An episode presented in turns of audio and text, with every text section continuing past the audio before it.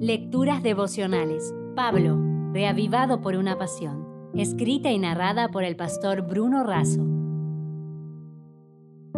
Hoy es 29 de octubre. El ganso y el cisne. En 2 de Timoteo 2.1 leemos, Tú, pues, hijo mío, esfuérzate en la gracia que es en Cristo Jesús. En 2 de Timoteo 2, Pablo ilustra los deberes del pastor discipulador como maestro, soldado, atleta y agricultor. Desafía a Timoteo a defender las verdades, ser un obrero aprobado por Dios, evitar el mal y practicar el bien.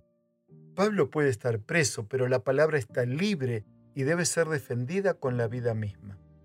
Los reformadores también pagaron un alto costo. Juan Hus un joven profesor checo y precursor de la Reforma, resaltó la autoridad de la Biblia. Consideraba algo pequeño sufrir por Cristo y un privilegio morir por Él. Los comulgaron de la Iglesia Católica y lo coronaron con una mitra de papel con la inscripción, Este es un archi hereje. Marchó al suplicio escoltado por 800 hombres armados y una muchedumbre. Al llegar, se arrodilló repitió salmos y mientras oraba pidiendo el perdón de sus enemigos, lo amarraron con una cadena a una estaca, mientras lo rodearon con una pila de maderas hasta el cuello. Mi Señor Jesús fue atado con una cadena más dura por mi causa. ¿Por qué debería avergonzarme de esta tan oxidada? expresó. Luego le dijo al verdugo, vas a asar un ganso. Hughes significa ganso en lengua bohemia, pero dentro de un siglo te encontrarás con un cisne que no podrás ni asar ni hervir. Y así fue.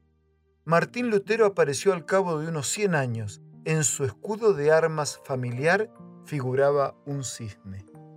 Al encenderse la hoguera, Hughes exclamó, Jesús, Hijo del Dios viviente, ten misericordia de mí y cantó un himno con voz fuerte y alegre que se oía a través del crepitar de la leña y del fragor de la multitud. Elena de Huay afirma que en la experiencia de Hughes hubo un testimonio. Se levantó un monumento que llamó la atención del mundo a la promesa, sé fiel hasta la muerte y yo te daré la corona de la vida. Juan Hughes vive en el registro de la historia de las naciones sus obras de bien y su fe inconmovible, su vida pura y su inalterable seguimiento de la verdad que le fuera revelada, nada de esto cedería, ni siquiera para salvarse de una muerte cruel. Esta muerte, triunfante, fue testificada por todo el cielo, por todo el universo.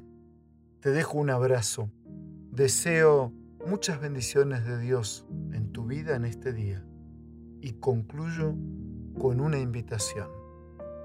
Vivamos hoy con la pasión y la fidelidad de hombres tales como Pablo, Timoteo y Jesús. Si desea obtener más materiales como este, ingrese a editorialaces.com.